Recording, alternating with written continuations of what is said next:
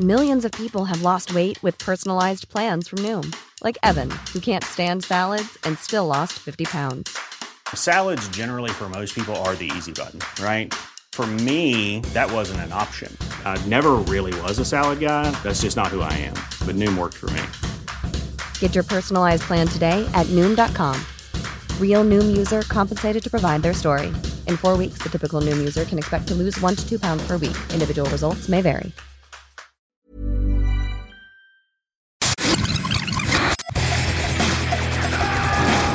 Bienvenue dans Stéroïdes, le podcast qui fait l'exégèse des gros bras. Avec Stéphane Moïsakis et Yannick Dahan. Bienvenue dans ce nouvel épisode de Stéroïdes The Podcast. Je suis Stéphane Moïsakis, je suis votre hôte et cette fois, je suis avec mon ami Yannick Dan pour Hello une émission un petit peu plus, euh, comment dire, euh, sympathique, euh, agréable, euh, moins, euh, moins triste et délétère que celle que nous avions fait sur Expendables 4 il y a quelques temps, Exactement. tu vois. Euh, Puisqu'on va parler d'un film euh, réjouissant, film. Déjà, un Déjà, film ouais. réjouissant et un Ouais. vieux film. un film qu'on a vu dans notre prime jeunesse. Ouais, au prime, peut-être pas. Mais bon, si, remarque, oui. C'est- euh, ouais, c'est. 93. Ouais, c'est vrai. Voilà. Iron Monkey de Ian Whooping. Alors pourquoi Iron Monkey de Ian Whooping Parce que c'est ressorti chez HK Vidéo. Donc là, je vous montre la jaquette. Voilà, je, pour ceux qui, qui nous écoutent en podcast, ils ne peuvent pas la voir, mais tu vois, euh, on m'a envoyé le DVD euh, chez Metro. Et en gros, bah, HK, Ouais, le Blu-ray. le Blu-ray, pardon. Et euh, HK n'est pas mort, hein. Ouais, Parce que c'est quand même, mine de rien, c'est ça qui est plutôt cool, quoi. C'est-à-dire que, Ouais. euh, euh, bon, évidemment, c'est plus les fasts de la grande époque où on avait euh, trois John Woo qui sortaient toutes les, euh, toutes les, euh, toutes les semaines, mais, Ouais. euh, mais enfin, j'exagère, évidemment. Mais là, en fait, il y a un petit retour avec ce film-là, Iron Monkey euh, de Ian Whooping, film euh, sympathique, j'ai envie Oh, de dire, moi, tu vois. Même oui, plus que Plus sympathique. que sympathique. Voilà. Film hyper attachant. Voilà. Film hyper attachant. Est-ce que tu nous pitches le film, Yann?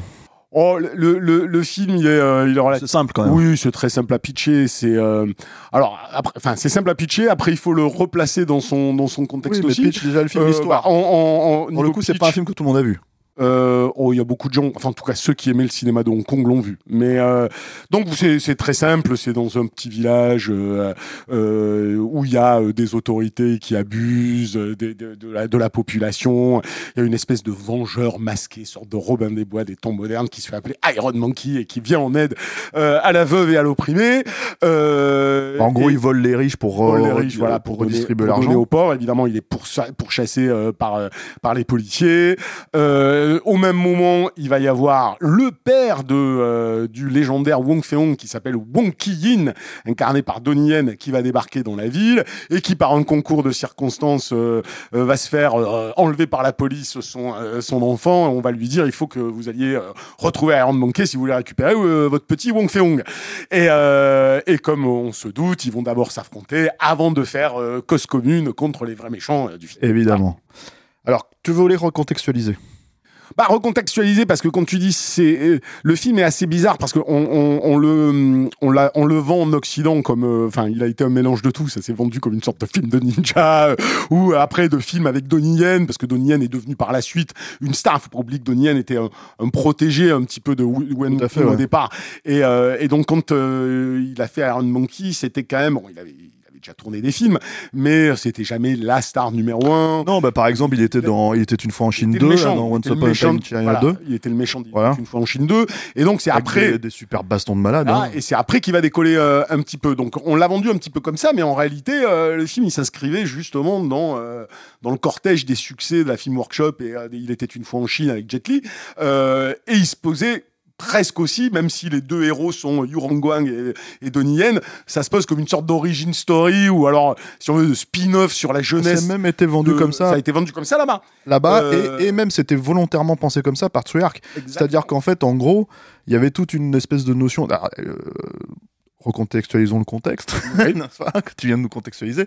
C'est-à-dire que, en fait, l'énorme succès de la Film Workshop de Treyarch au début des années 90, c'est Once Upon a Time in China. Ouais. C'est-à-dire cette façon de remettre en avant, remettre au goût du jour la figure en fait légendaire de Wong Fei-hong. Ouais. Et en vrai, euh, euh, donc c'était avec Jet Li. Euh, bon, on présente pas les films, hein, c'est des, des, des chefs-d'œuvre. hein, les deux premiers sont absolument complètement dingues, quoi.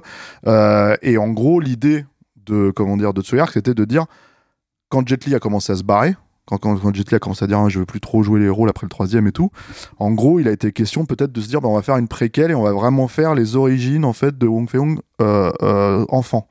ce qui est devenu le cas du film. Mais par contre, après, le film ne s'inscrit pas vraiment dans la franchise. C'est pas un des six épisodes de, de, Non. de la franchise. Non, il s'inscrit pas dans la franchise, même s'il reprend euh, le- le- la, musi- la musique mythique qui accompagne évidemment, ouais. Wong Fei-hong et tout ça. Non, ça s'inscrit là-dedans. Je, te- je fais une précision sur ce que tu disais juste. Une contextualisation du contexte de la Euh, Non, c'est que recontextualisation. Jet Li, Jet Li, c'est juste que Jet Li s'est pas barré euh, euh, au troisième pour. Bon, il s'est fighté, hein, avec tu vois que les choses soient très claires. Et il a rejoint le pire du cinéma de Hong Kong à l'époque, qui était Wong Jing, qui faisait des comédies d'action Ouais, dans ouais. lesquelles il reprenait non pas le personnage de Wong Fei-hong littéralement, mais il reprenait des personnages qui évoquaient euh, Wong Fei-hong dans des Fong Sai-yu, dans Ouais, des- ouais, dans films comme ça, avant de finalement revenir dans la franchise au sixième épisode, euh, par l'intermédiaire, si je ne m'abuse, de Sammo Hung, et, euh, et qui, a, qui a permis de clôturer euh, la saga de la saga de Tsuyark. Euh, donc oui, ça, voilà, ça c'est le, le gros contexte. Maintenant. C'est pas Wong Fei-hong, pour être tout à fait honnête, qui est le plus intéressant dans. euh, Non, dans mais il y a des Iron super trucs euh, au-dessus. Il y a des super trucs dessus. C'est à la fois, tu vois, c'est à la fois une histoire de Robin des Bois, mais c'est vrai que c'est à la fois une histoire d'apprentissage au- aussi, puisqu'on y voit le jeune, on y voit le rapport qu'il a entre son père, assez autoritaire, et le Iron Monkey qui est plutôt, euh, qui sont plutôt sympathiques avec lui. Donc, alors là, tu m'as appris tout à l'heure, tu vois, comme quoi, euh, je m'étais intéressé à une époque euh, à fond à tous ces films-là, mais euh, tu m'as dit, le Wong Fei-hong est en fait incarné par une, une jeune actrice Alors- féminine, euh, et ce, ce dont je ne me doutais pas. Eh ben, en fait, il faut en, il faut en, faut en parler parce que c'est un petit peu précisé dans le dans le Blu-ray. Le Blu-ray est bien foutu parce que en fait, ils ont repris des euh, des euh, des euh, bonus Ouais. euh, qui étaient faits par Hong Kong Legends. En fait, c'était un, un fameux label anglais qui qui qui sortait les films dans les années 2000. Donc, t'as une interview de. Ouais. euh, assez conséquente, hein, mine de rien, une bonne demi-heure. T'as une interview de Donnie Yen, alors ça c'est Kéland, hein, c'est parce que Donnie Yen c'est quand même le mec qui, qui se la surpète et tout, il faut, le- faut le préciser quoi. Euh, très peu humble, Ouais. faut le dire, mais ça c'est Donnie Yen. hein. Moi, je, Pas on va en parler Donnie Yen. Il y, a pas- il y a pas mal de stars hongkongaises Oui, bien sûr, mais, dans l'humilité. mais, mais lui, c'est assez flagrant et surtout ça, ça, ça colle tellement pas avec le personnage euh, en fait qui joue dans le, Ouais. dans, le- dans le film que bon voilà. Et en fait, cette petite gamine euh, qui bon maintenant a 40 ans, hein, mais là, là, elle avait 20 ans le temps, le temps de l'interview. C'est, euh, je, je, excusez, la prononciation, la Tsang Seman. Et ça, en fait, si tu veux, elle l'explique. Il y a une belle interview d'elle aussi dedans où elle explique en gros que bon déjà pour elle c'était une opportunité complètement dingue. Elle faisait des arts martiaux depuis qu'elle était gamine et tout. Mais c'est surtout que quand il a été question de montrer Wong Fei-hung enfant, en fait, quelqu'un qui avait des capacités martiales Pour pouvoir le euh, faire. de il- ce personnage-là, le gosse, il aurait été déjà beaucoup trop mature. Ouais, Si tu veux, un, garçon a été trop mature, trop musclé, presque trop machin, etc., etc. Et ils auraient pas joué sur l'innocence du personnage. Du coup, en fait, ils sont partis dans cette idée de prendre une actrice et elle le représentait, représentait totalement et elle, est- assez incroyable hein, dans le film. hein. Ah je veux ouais, dire, ouais, en ouais, termes d'arts martiaux, c'est assez fou ce qu'elle fait, quoi. Elle se défend super bien. Voilà. Et donc là-dessus, en fait, tout ça, c'est les suppléments. Il y a aussi un, euh, il y a aussi une interview de Tarantino d'une dizaine de minutes, mais ça, c'est euh, d'époque, hein, d'époque où euh, parce que le film a connu deux Deux versions, ouais. Ouais, et puis deux sorties vraiment en Ouais. fait. euh, C'est-à-dire bon, que quand euh, il est sorti en 93 en Chine, dans sa version complète, qui est la version qui est présentée ici, euh, bon, c'est 1h30, hein, Ouais. euh, c'était, euh, comment dire, euh, un bide. Le film n'a pas du tout marché, hein. il a fallu sortir très très vite, euh, comme d'hab à Hong Kong. Hein, Alors, sur moi, tourner, entendu- tourner, monter, Ouais, mais attends, j'ai entendu, dire, euh, j'ai entendu dire dans un autre article, mais alors, où est la vérité, je suis pas sûr, que en fait, euh, Yuan Wuping voulait, voulait le sortir assez rapidement après le tournage, mais qu'au contraire, ça a été Tsuyark qui aurait repoussé la date de sortie pour inclure davantage de scènes de comédie à l'intérieur du film. Ce qui est, ce qui serait pas impossible, parce que quand tu regardes un petit peu comment comment le film est passé et, et- pensé, et c'est vrai que bon, certes, on voyait à la fois euh, des ruptures de ton assez marquées dans le cinéma de Hong Kong, on Ah pouvait oui, passer de, pas nouveau. Hein. de la tragédie à la comédie. Euh, mais là, c'est vrai que quand j'ai eu ce, ce truc-là euh, en tête et que j'ai regardé le film, je me suis dit, il y a effectivement de la comédie qui qui apparaît des fois un peu comme un cheveu sur la soupe euh, dans le film, qui est pas forcément amené, qui, qui, qui est là pour, euh, pour être comme ça, et que une des raisons pour ça, c'est qu'il se, c'est c'est ça qui aurait retardé le film, et puis finalement, il avait suscité de l'attente et ça n'avait pas marché. Bon, En tout cas, en tout cas, euh, le truc s'est passé. Enfin, en tout cas, Tsuyark en parle de, de façon assez claire. Il disait on avait une deadline. Hmm. Il fallait sortir le film en 93, voilà. Donc, euh, en gros, la deadline a fonctionné comme ça. Le truc, c'est que ça a été un bide quand c'est sorti à Hong Kong. Il a été acheté à l'international et sorti euh, au début des années 2000, euh, euh, au moment où, en gros, le public occidental découvrait Ian Whooping via Matrix Ouais. et via surtout Tigre et Dragon. Ouais. Et du coup, ça a été, alors, même si les deux films n'ont absolument rien ouais, à voir, hein, au final, à part la présence effectivement de Ian Whooping, euh, t'as quand même une version euh, Tigre et Dragon. euh, Bon, ça, on fait pas un podcast sur ça, mais Mm. Tigre et Dragon, c'est quand même une version finalement assez soft, en fait, du Wuxiapian, tu vois. Occidentalisé, on va dire. Voilà, on va dire de, de, de, de trucs où, où finalement, en fait, c'est ce que raconte Tarantino. D'ailleurs, c'est un des points intéressants de son interview, c'est qu'il dit voilà, c'est c'est une bonne entrée en matière pour le public occidental.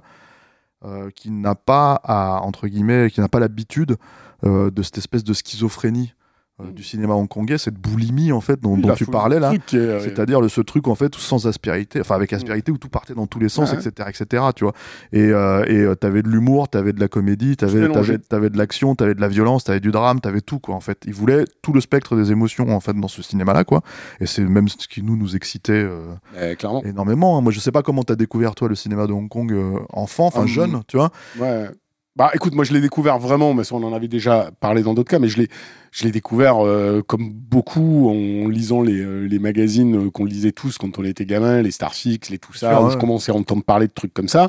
Et puis dès que je suis arrivé à Paris, moi je me rappelle, c'était direct, euh, j'étais hystérique, Quartier euh, direct quartier chinois. Moi j'achetais les Laserdix, Musica. euh, non sous-titré, voilà, non sous-titré. Je me rappelle que j'avais vu Il était une fois en Chine, à toute épreuve, tout ça sans sous-titres, sans rien comprendre, mais juste, j'étais bluffé par la réal. Et puis après, c'est devenu. euh, moi, je suis devenu complètement boulimique. C'est-à-dire que vraiment, tous ces films, j'ai tout bouffé euh, de, de cette période-là. Et même des films qui sont toujours pas sortis aujourd'hui. Des, des, des films avec Samung qui sont qui ont pas droit à des sorties DVD que j'ai gardées encore chez moi en VHS parce que je sais qu'ils n'existent pas ailleurs, tu vois. Et, euh, et celui-là, ça faisait partie des super surprises parce que bon, on était tous mélangés. C'est-à-dire qu'il y avait d'un côté euh, la, la- folie de ce cinéma-là en termes d'inventivité euh, visuelle, mais même euh, scénaristique, ce mélange des genres euh, permanent, ces, ces idées incroyables où on n'a pas les moyens de les faire mais on les fait quand même. Et, euh, ça devenait complètement dingue. Et euh, t'avais tout ça on bouffait tout ça. Et euh, donc il y avait aussi une espèce de de, de, de, de, galvanisation sur le personnage de Wong Fei-hong qui fait que bon même si t'avais un film beaucoup moins bien qui était une fois aussi à partir du moment où c'était Wong Fei-hong euh, j'allais oui. le mater je, je, je kiffais donc. Mais celui-là faisait partie des bonnes des, des bonnes surprises. Alors du coup ça m'a moi ça m'a vachement plu de le revoir avec ça, ça faisait une paye que je l'avais que je l'avais pas vu et je trouve qu'il y a euh, quand je dis il est attachant c'est-à-dire que au-delà de ce qu'on sait déjà sur cette époque, c'est qu'on a quand même là, pour le coup, affaire à des artistes martiaux Oui, de folie furieuse. C'est-à-dire que là, Donnie Yen, il a beau se la péter, comme tu dis, mais il a des. il a Non mais alors on va en parler parce que c'est un truc qui est assez intéressant. Ju- Juste je vais terminer sur un Alors. truc, c'est-à-dire que t'as le film qui est ressorti du coup aux États-Unis, Miramax, qui est là, devenu chez Miramax une version édulcorée, mais qui est devenu un succès. Ouais. Donc c'est ça qui est assez marrant, c'est qu'en fait euh, parce qu'à Hong Kong on sait comment les mecs ils traitent leurs films, ils s'en oui, foutent. oui, ils s'en foutent. Tu vois, donc en fait ils les jettent à la poubelle une fois que c'est réglé, puis là d'un seul coup ils se sont dit ah putain on a un Whooping, on a Donnie Yen machin etc. Là, on le sort, tu vois. Et en gros bah t'as Whooping qui a eu l'Oscar et tout, euh, tu vois à l'époque je crois. Enfin tous ces trucs là et en gros c'est c'est euh, ça y est c'était parti, c'était devenu une espèce de Ouais, de, ouais.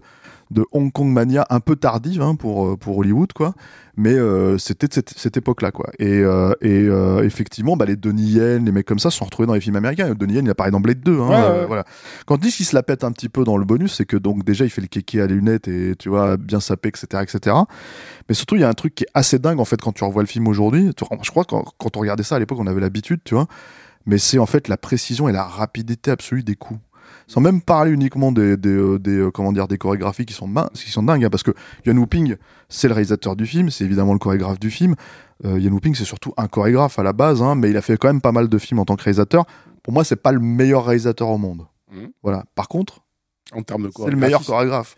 Enfin, Alors, je veux meilleur dire, en tout chorégraphe, cas, moi, dans, dans pas les deux, forcément pour moi, mais, euh, mais il a fait des, il a fait des chorégraphes. en tout cas, t'avais deux écoles à cette époque-là énormes. Bon, tu- je mets Sammo Hung de côté, mais t'avais deux écoles en fait énormes entre lui et Coréenne. Tu vois, pour moi, c'était même pas, c'est sans, c'est sans commune mesure. Quoi. Ouais, mais alors si tu le compares à, à Korean, c'est sans commune mesure. Si tu le compares à Lucha Liang, c'est pas tout à fait. Ah évidemment. Bon Et, voilà, mais là euh, c'était déjà un autre, une autre, ah, une voilà. autre génération. C'était une autre génération, et mais les deux grandes écoles qu'il y a toujours eu. Mais bon, après, ça a été aussi euh, ce côté euh, période, mode euh, qu'il y a eu. Euh, t'a- T'avais la mode de, l'art martial, euh, entre guillemets, hein, je dis bien euh, réaliste, c'est-à-dire, euh, mais vraiment la prouesse des mouvements, la prouesse de la chorégraphie en tant que telle. Et puis après, euh, t'as eu des délires. Alors, on a un peu trop d'ailleurs, à un moment donné, confondu Yuan Whooping avec le chorégraphe de l'inventivité délirante, c'est-à-dire les personnages qui volent dans tous les sens, câblés, la chorégraphie câblée qui défie, défie les règles de la, de la pesanteur. Mais le mec a, a quand même fait dans certains films, pour moi, euh, il était une fois en Chine, en est la preuve, et c'est quand même la scène finale, euh, il y a quelques passages au sol euh, entre Jet Li et son opposant qui sont monumentaux en termes de chorégraphie. Il a, il fait celle de Fist of Legend avec Jet Li aussi, qui était quand même beaucoup plus respectueuse des, des, de- de- des vrais combats martiaux. Après, moi, j'ai... moi, je me remets jamais euh, des chorégraphies de Drunken Master 2, donc si tu veux, évidemment, euh, non, de ce Mais côté-là. bon, c'est un autre film. c'est un autre, c'est un autre genre, c'est un un autre film, c'est un autre style, et, et aussi en plus, c'est aussi, enfin moi j'adore Duncan Master 2, hein, c'est Mm. limite le meilleur Jackie Chan, hein, Mm. mais le truc avec Drunken Master 2, c'est que bah là, tu vois aussi, il y a eu le fight entre Jackie et, et, et Liu Liang. Hein. C'est un truc sur lequel ils se sont foutus sur la gueule. hein. C'est Ah, un- sûr, c'est- très connu, ça aussi. Mais en fait, ce que je voulais dire par rapport à ça et par rapport à Donnie Yen, c'est que t'as la précision et la rapidité des coups. Et là, en fait, t'en viens à te demander aujourd'hui. Moi, à l'époque, je me bouffais ça sans même euh, réfléchir. Mais justement, quand tu le vois, Mhm. en fait, dans les bonus à côté, en train de faire des prises tout le temps, à faire le kéké, machin, etc., etc., tu te dis, mais t'es pas aussi rapide, mon gars. Alors, certes, il y a 10 ans d'écart entre les deux, euh, entre le moment où il a interviewé et le moment où il a Mhm. tourné le film. Mais moi, je me pose la question, en fait, aussi de euh, est-ce que les mecs ne jouaient pas, et surtout, encore une fois, Ian Whooping, à la limite, euh, il est tellement, enfin, il sait tellement ce qu'il fait, si tu veux, que est-ce qu'ils ont pas joué, en fait, sur les vitesses de défilement de la pellicule à l'époque, en fait, pour accélérer les mouvements? Alors, t'as as des trucs où c'est évident, hein. C'est évident. Il y a des trucs où c'est évident, mais t'en as d'autres où c'est presque, j'ai pas envie de dire subtil parce que le mot Oui, est peut-être un ça. peu fort. C'est un peu subtil. Ça, Voilà. se, ça se T'as l'impression que ça l'est pas. vitesse, il dégaine, Il y a une il dégaine ouais, son, ouais. son, son, son, son Mais- coup de coude là. C'est incroyable quoi. Ouais, mais il y a, euh, enfin, le- tu sais, on a tous le fameux, euh, le fameux exemple de Jet Li, euh, l'arme fatale 4, où Oui, ils ont oui, été obligés de demander à Jet Li d'aller moins vite dans ses mouvements parce qu'ils n'arrivaient pas à les capter à l'écran. Non, les mecs, ils sont super rapides. Après, là, c'est vrai qu'ils ont tendance parfois à accélérer. Après, cette notion de rapidité. Euh, accélérer, ça veut dire quoi? Ça veut dire, tu sais, par exemple, au lieu de tourner à 24 images secondes, ils vont tourner à 28 Mhm. ou 30, si tu veux, ce qui fait que bam, bam, tu vois, ça part tout de suite, Ça très part vite, tout de suite. et tu mets le bon, euh, le bon bruitage là, tu vois, qui va avec. Après, moi, ce qui, réglé, ce qui quoi. m'a toujours plus bluffé au-delà de la rapidité, c'était c'est les axes. Enfin, tu vois ce que je veux dire, c'est les axes de caméra, c'est euh, c'est Ah ouais. c'est la façon dans le montage où euh, il y a toujours une forme de, de rendre euh, faire du personnage Nikon avec dans la vitesse à laquelle va la fight, le personnage qui va retomber sur une table et la caméra va faire boum, immédiatement elle va se baisser. Ouais. En caméra importée pour lui donner une posture martiale. Il y a des trucs Ou même les, qui même, sont typiques de cette époque-là. même l'opérateur et le cadreur, c'était des, c'était des cascadeurs aussi, les gars. Quoi, Non, mais c'est ça, c'est ça. Que, ouais. Mais il faut, il faut quand même préciser que là, on est vraiment quand même dans la phase euh, Yuan Whooping ultra câblé. Il faut quand même le dire. Il l'a Oui. été moins avant. Dans celui-là, il y a des trucs qui, euh, qui Et sont absurdes. Tu vois, la première scène où il saute sur la tête des mecs avec les inserts sur les, les tatanes qui font pum, pum, pum, pum. Ouais, ça, c'est très bon. Mais ça, c'est un super gag. quoi, tu vois, mais, mais- c'est un super gag. mais c'est Parce qu'en fait, il fonctionne bien. En fait, ça- c'est-à-dire ouais, qu'à la limite, tu, en fait, tu vois, tu comprends au milieu du truc en un plan, en fait, le gag sans problème. Tu te dis pas c'est, enfin, tu te dis pas c'est ridicule. Tu te dis c'est voulu, c'est drôle, c'est fun, tu vois. Alors que. Mais Euh, tu vois les câbles, en fait, parce que la copie est très propre. Et Ouais. donc, du coup, en fait, tu vois tous les câbles à ouais, mort. alors moi, j'ai pas vu, je l'ai pas vu sur cette copie remasterisée là. Moi, j'ai T'as, j'ai récupéré ton vieux. DVD. J'ai ouais. rematé mon vieux DVD. euh, Ton vieux VCD. school. Ton VCD. Mais ce, que, ce, qui a- ce qui peut apparaître un peu absurde euh, dans ces moments-là, et, euh, ça touche à la grâce euh, dans d'autres moments qui pour moi aussi sont typiques de- des trucs de cette époque. C'est euh, le moment où c'est censé te révéler, mais bon, on l'avait compris euh, dès le début, mais bon, c'est censé te révéler que Yu Hongwan, euh, c'est le Iron Monkey et que Ouais. la femme qui est avec lui, elle est aussi bonne en kung fu que lui et ils sont chez eux et il y a des papiers qui s'envolent et ils se jettent dans les airs pour rattraper les papiers, en refaire une pile et que la scène se conclut avec la nana qui donne un petit coup de pied derrière et t'as le banc qui fait Ouais, ouais. C'est génial. Eh oui. Rien que le concept, les cadrages, la façon dont c'est pensé à ce moment-là, moi j'avais l'impression, c'est toute cette époque qui me revenait, euh, qui revenait, qui revenait à la T'as gueule. pleuré un peu? Ah mais ça m'a touché. Ouais. C'est-à-dire, Ah, ouais. c'est-à-dire que bon, je, je, je redécouvrais à quel point tout était poussé dans les potards en termes même de naïveté, de, de bad guy caricaturaux, de, de tout un truc. D'ailleurs, euh, il dit. Bah, ça va avec le sujet. Hein. Oui, oui, exactement. Avec tout ce truc aussi qui est, au- auquel il, fallait s'habituer. Je me rappelle à l'époque, la première fois qu'on regardait ce, ce film, il y avait, il y avait des éléments culturels auxquels on n'était pas du tout habitué. Euh, euh, tu vois, euh, le truc qui que, que tous les gens qui découvraient pour la première fois le cinéma de Hong Kong à l'époque, on se disait, mais c'est quoi ce délire sur les mecs qui ont des verrues avec des poils et ils passent leur temps à caresser leurs poils ou c'est quoi ce délire avec la bouffe où t'as l'impression qu'ils mangent du riz mais ils en mettent la moitié à l'extérieur? C'est quoi, tu vois, c'était, et c'est des codes. C'est-à-dire l'animalité, comme il disait très justement, très justement ceux qui, qui ont écrit le petit livret, euh, c'était quelque chose, le rapport à la bouffe, le rapport aux conventions sociales, euh, euh, comment on tisse l'amitié. qu'on- On le voit dans ce film, on voit toutes ces scènes-là, du rapport à la nourriture, du rapport à tout ça qui était, était intéressant. Il y avait ça, et puis il y a l'humour, et qui, est- qui est extrêmement particulier, qui des fois pouvait être sembler potache, et puis des fois il est, faut aller le chercher, faut aller le comprendre, quoi. Ouais, euh, cette façon, parce que tu, tu dis méchants caricaturaux, certes, mais par exemple, si tu veux, il y a cette façon de se moquer aussi des puissants, tu Ah, vois, toujours. et se moquer Non, des mecs obséquieux. C'est plutôt le côté Ouais, naïf, le, oui, le oui. côté, la vision extrêmement naïve du truc, quoi. Mais ça, ça, ça manque un peu au cinéma aujourd'hui. Ah oui, C'est-à-dire que, en fait, euh, parce que Des archétypes simples, en fait. Ouais, puis tu, le- tu peux le faire avec euh, une, enfin, j'allais dire une absence de sophistication, c'est pas vrai parce qu'en fait justement, si tu le traites avec un certain recul, tu vois, tu peux justement en fait avoir le bon ton ça, et là-dessus, en fait, mine de rien, euh, à Hong Kong, ça se faisait tellement vite ces films-là et ça se faisait tellement machin qu'il n'y avait pas de réflexion, pas de euh, réflexion. de, du, du comment ça, même, du euh, cerveau. euh. Ce qui est même assez étonnant, moi j'ai trouvé en, re- en revoyant le film, je me suis dit au-delà de cette naïveté et de ce côté très euh, blanc-noir euh, euh, des personnages et de leur interaction, euh, la structure narrative pour des films tournés hyper vite, tout ça fonctionne plus trop bien sur la base d'articulation très très simple, c'est-à-dire que chaque petite motivation qui va faire euh, que les personnages ne peuvent pas se, supporter ou alors se rapprochent ou alors euh, se font trahir et il se passe un truc, c'est c'est simple et c'est carré, ça arrive au bon moment, c'est c'est cohérent et, et ça se déroule très très euh, de manière très fluide, je trouve quoi, tu vois. Ça c'est un truc qui m'intéresse et il y avait un autre truc que j'ai euh, qui m'a fait plaisir de revoir parce que comme je connaissais le film, je regardais moins euh, cette fois l'histoire si tu veux que et alors moi c'est c'est vraiment cette euh, tu sais c'est comment te dire, il y a des époques où il y a des styles, il y a des modes qui se déterminent par euh, leur ambiance, au-delà de simplement la, mise en scène. Et là-dedans, dans celui-là, c'est c'est un condensé de ce qu'on a aimé à une époque, mais ne serait-ce que par son décorum et par euh, les, les, comment dire, les artifices utilisés pour donner de l'atmosphère avec trois fois rien. Tu vois, donc ça m'a tout d'un coup, ça m'a sauté aux yeux ces espèces de. euh, on a trois décors.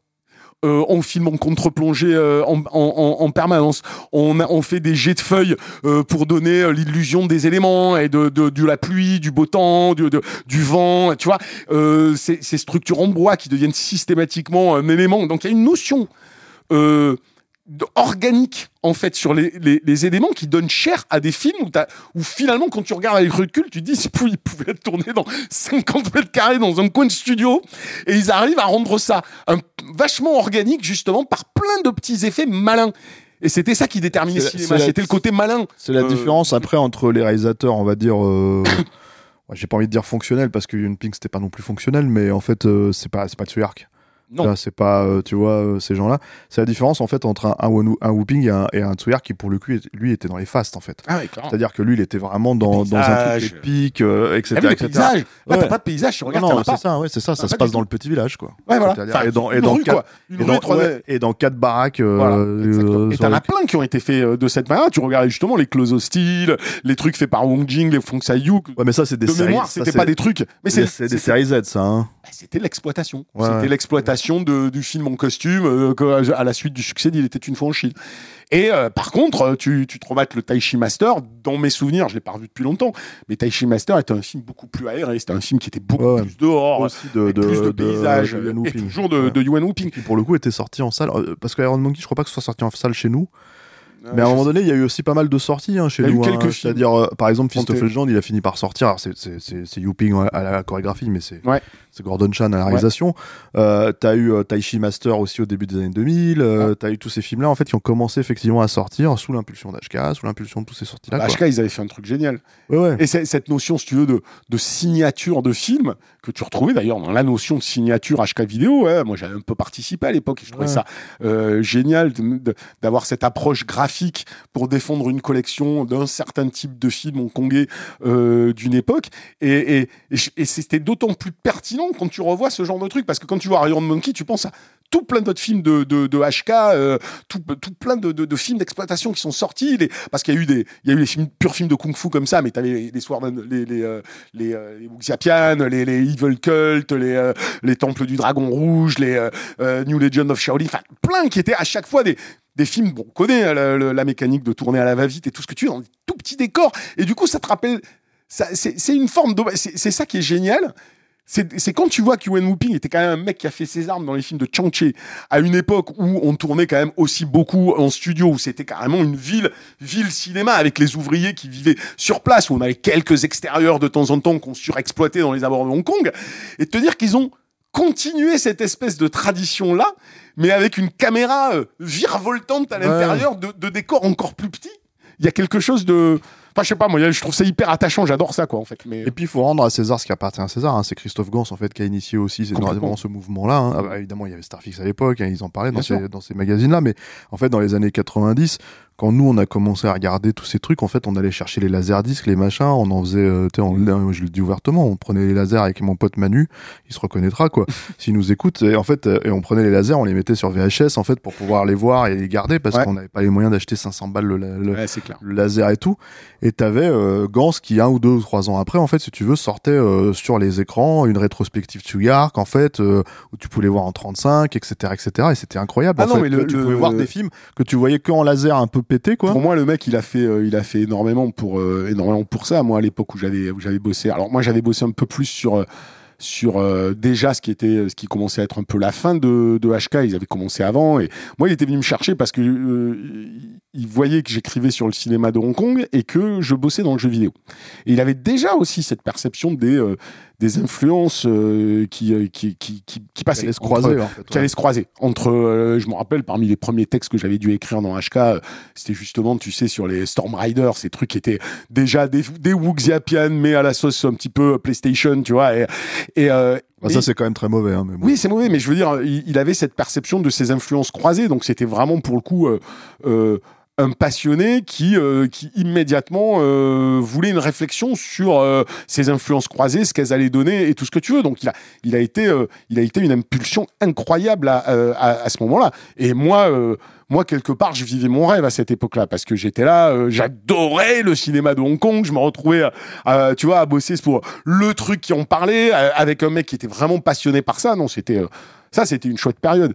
Et c'était quelque part, tu vois, c'était après Starfix, t'avais l'impression de voilà, dans boost euh, nouveau de, de critiques euh, euh, qui avaient envie de, de, de découvrir des choses nouvelles et qui avaient envie de partager ça. Euh, presque vraiment, même un peu trop des fois. hein. Moi, j'ai l'impression Ouais. qu'il y avait cette époque-là, il y avait des gens qui cherchaient impérativement à te vendre le nouveau John Woo, le nouveau truc, le peut-être nouveau, y a le nouveau des- The Killer, oui, le nouveau t'as toujours des dérives, etc. mais mais t'étais animé quand même aussi. Il y avait alors après. euh, Non, mais ce que je veux dire, c'est que chaque nouveau grand film de Hong Kong ou film coréen, en fait, devenait le, le nouveau sûr. The Killer, tu vois. Et tu dis, bon, mais ça, c'est toujours pas, pareil. c'est toujours pareil. Et puis t'as toujours des mecs qui ont toujours couru après d'autres. Moi, je peux te dire que, euh, en tout cas, quand je quand je suis arrivé à HK, les gens qui étaient à HK, ils kiffaient vraiment Ah ça. non, et, bien euh, sûr, ouais. et, et vraiment, on était, euh, il y avait un partage sur cet amour du cinéma qu'on avait envie de transmettre et c'était pas fait à des fins de, de, de toujours trouver le dernier truc. Après, peut-être ça. Non, et puis il faut le dire, en fait, il y a le truc, alors on est content, euh, on- effectivement, encore une fois, on est content que HK, vois, Après, ça me fait soit- chier qu'ils aient pas con-. Qu'ils aient pas conservé, tu vois, une espèce de charte graphique comme ils avaient de HK. Alors après, sans doute. Mais ça, c'était 20 ans. je sais bien, je sais bien. Mais c'était chouette et- cette façon de le distinguer. Ça te il y, a cet un- autre- truc où, par exemple, si tu veux, on le voit, hein, euh, je veux dire, euh, aujourd'hui, euh, euh, t'as un autre gros éditeur, en fait, hein, euh, qui ressort tous les films euh, de Hong Kong, qui ressort tous les films asiatiques, etc., qui est notre pote Antoine euh, Ouais. chez Spectrum Film. Exact. Et en fait, c'est un travail qui est pareil, en fait, c'est un, travail qui est différent aujourd'hui, puisque, en fait, c'est plus forcément. Alors, si, il y a quand même un côté dénichant hein, chez Antoine, tu vois, mais en fait, il y a un travail, euh, comment dire, euh, euh, aussi de restauration et de remettre en avant en fait tous ces films qui ont un petit peu disparu et, euh, et voilà et donc de euh, négociation parce que et de quand on négociation, parle avec parce que lui c'est un enfer Ah, mais voilà, euh, au ça. niveau des droits et tout ça c'est hyper compliqué apparemment donc parce qu'à une époque où tous les gens en fait si tu veux euh, achetaient à tir larigot du Johnito des trucs etc, Ouais, ouais. etc comme ça bah lui en fait d'un seul coup il remet ça tout sur, sur son label en fait il récupère tous ces droits là il va bientôt sortir leur faire des armes aussi de Tsuyark ouais. voilà enfin un chef d'œuvre quand même absolu quoi Donc il- il- voilà, il- c'est vraiment des, des comment dire, c'est vraiment des euh, euh, des éditeurs à soutenir.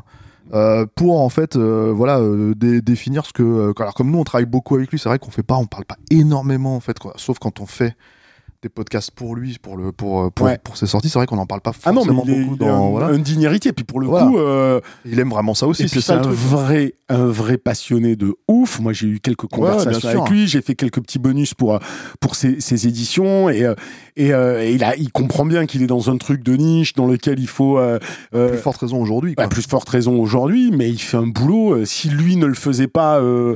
Aujourd'hui, on aurait tout un pan de ce cinéma asiatique Qui n'existerait plus. Ouais. Alors moi, des fois, je suis même, je lui en ai parlé. Je lui dis ah, putain, mais tu vas sortir ça, tiens, parce que je sais qu'ils sont sortis nulle part et, et il se bat pour certains trucs et Mm. c'est pas évident du tout. Mais il y a des perles, je te jure, il y a des perles de, de, de, de cette période-là euh, qui mériteraient vraiment d'être restaurées, revues. euh, et voilà quoi. Mais Voilà. euh, donc bon pour te dire, hein, moi j'ai gardé toutes mes VHS de HK. J'ai dégagé toutes Ah mes. VHS que j'avais chez moi. Les seuls que j'ai gardés, c'est les VHS de HK. C'est dingue. Quel, euh, tu vas il va avoir Non, les larmes aux yeux ouais, ouais, non, mais parce que pour moi, c'est une partie importante de ma vie cinéphile. euh, cinéma de Hong Kong, c'est. euh, pour terminer Mm. ton fight pré- ton fight préféré dans celui-là? Mon fight préféré dans celui-là. Euh, moi, je suis. J'adore, mais je le, je le regarde pas comme des fights. J'adore les moments où ça vole dans tous les sens, ça me fait rigoler euh, et tout ce que tu veux, je l'accepte parfaitement. Mais euh, mais je préfère quand c'est au sol et que son- quand c'est du pur kung-fu.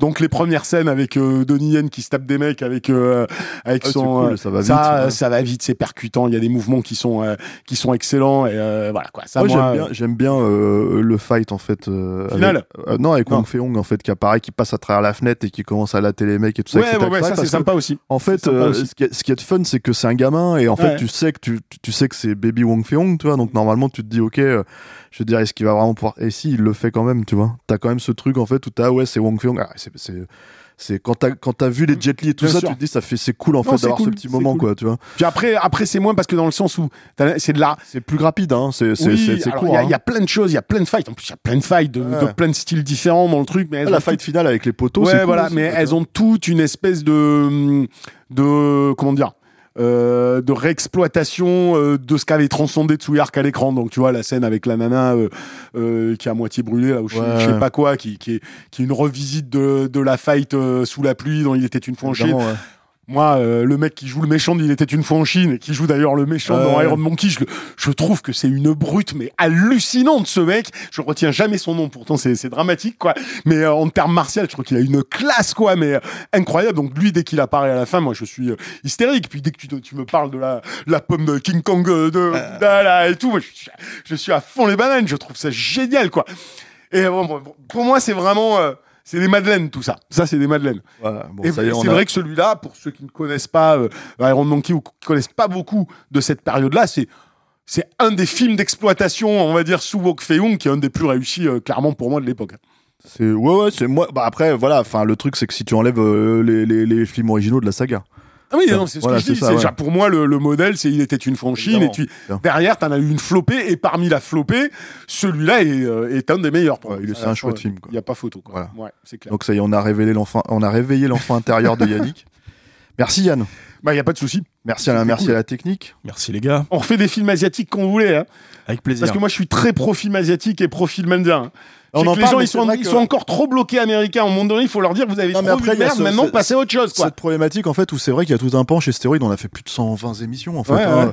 mais en fait à chaque fois qu'on a fait des émissions sur le cinéma asiatique ça ne marche pas Mais c'est très peu je en fait si comprends tu veux. pas. mais parce que c'est passé de mode en fait c'était une mode hein, en gros à une époque hein. il faut, Ouais, faut- mais les gens qui euh, nous regardent ne sont pas des, euh, des gens qui suivent les modes. non mais Euh, on a on a un noyau des dur gens intelligents, curieux. on a un noyau dur, Qui- on a un noyau dur. Non mais bien sûr, il y en a un noyau dur qui qui comment dire qui qui nous suit hein, Ouais. là-dessus. Mais tu vas tu vas faire tu vois. La dernière fois, tu m'as proposé qu'on fasse Barbarian. Si tu crois que ça va plus Ouais, mais ça tu vois en fait il y a moyen de rigoler quoi, tu vois. Ah, bah ça, Voilà. on va se marrer, c'est sûr. Voilà. Mais c'est pas un film asiatique. Non, c'est pas tu t'en asiatique. Donc, tu veux dire que les, euh, les gens sont racistes envers les Asiatiques et Non, les pas Indiens, du tout. en fait. Ça, non, C'est ça que t'es en ça, train de dire. Bravo. C'est pas ce que je suis en train de dire, mais c'est en fait. public. Alors déjà les films indiens, euh, faut qu'on arrive à les trouver quand même. Hein, ceux Non, dont ça, tu parles. ça, je comprends. Pas tous. les films quoi. indiens, c'est très chiant à, Voilà, à- à et- trouver. Et le- et l'autre truc avec ces films-là, c'est que oui, là, en fait, en gros, euh, celui à l'occasion fait. euh, Fait de larron. Voilà, c'est ça. Donc, euh, en gros, Ouais. euh, en gros, ça sort en vidéo, donc on en parle, quoi. Tu vois, c'est, euh, si les gens sont intéressés, ils peuvent aller l'acheter, ils peuvent le trouver sans problème. C'est le Ouais. meilleur, euh, la meilleure édition possible, tout va bien, quoi. Ouais. Mais le problème, si c'est que en, en fait, en gros, euh, euh, sorti de ça, si tu veux, bah si on va se mettre à parler d'un vieux truc qu'on a kiffé, si tu veux à l'époque, euh, je sais pas moi, tu vois, même si c'est sorti chez HK à l'époque, même si c'est sorti chez Antoine, bah ça reste des éditions limitées. Antoine, il sort, il sort tout ça à 1000 exemplaires. hein. Ouais, je sais, Et je sais. ils vont pas, enfin, ils en vendent- ça, ça- ça marche plutôt bien, hein, mais je veux dire, et, c'est- ça s'écoule pas en 2-2, Ah, quoi, vois, donc euh, voilà, quoi. c'est sûr. Donc, euh, donc pour, pour Nous euh, avons des paramètres à prendre en compte, en fait. non, mais tout à fait, mais en fait, ça veut pas dire qu'on va pas en parler, puisque à un moment donné, voilà. Euh, pour euh, un petit peu améliorer ça, on peut en- en- engager les gens à s'abonner. En fait, sur notre chaîne YouTube, par exemple, Abonnez-vous. hein, si tu veux, parce que plus il y a de vues, euh, plus on est on est montré, et plus euh, voilà, c'est aussi une façon de nous soutenir, quoi. Tu vois. Euh, donc voilà, il y a une autre façon de nous soutenir, qui est bah en gros là qui est un peu plus financière, en l'occurrence, qui est bon Tipeee, Patreon, euh, KissKissBankBank. En fait, on a des comptes là-dessus. Si vous aimez ce qu'on fait, vous pouvez nous- venir nous, nous mettre une petite pièce, on vous remercie, quoi. Mais c'est vrai que voilà, en fait, tout, à un moment donné, on n'est pas encore dans un espèce de système où quel que soit le film dont on parle, en fait, Ouais. si tu veux, je veux dire, l'émission est cartonne. Donc le truc, c'est qu'on essaye quand même de faire un peu, un peu des deux. Et euh, c'est vrai que, mais c'est vrai qu'il y a tout ce pan-là de cinéma où il faut qu'on en parle, quoi. C'est Ouais, obligatoire, quoi. Donc voilà. C'est tellement plus, tellement plus euh, fun et inventif que tout ce qu'on voit débarquer au Que Expendables 4, tu veux dire Et on... Voilà. C'est voilà. Bon. C'est ça. Arrêtons-nous là parce que ça va revriller. Oui. Merci Yannick, merci Alain Mercier à la technique, à la production et merci à vous tous qui nous suivez. On se dit à la prochaine avec un prochain film. Ciao.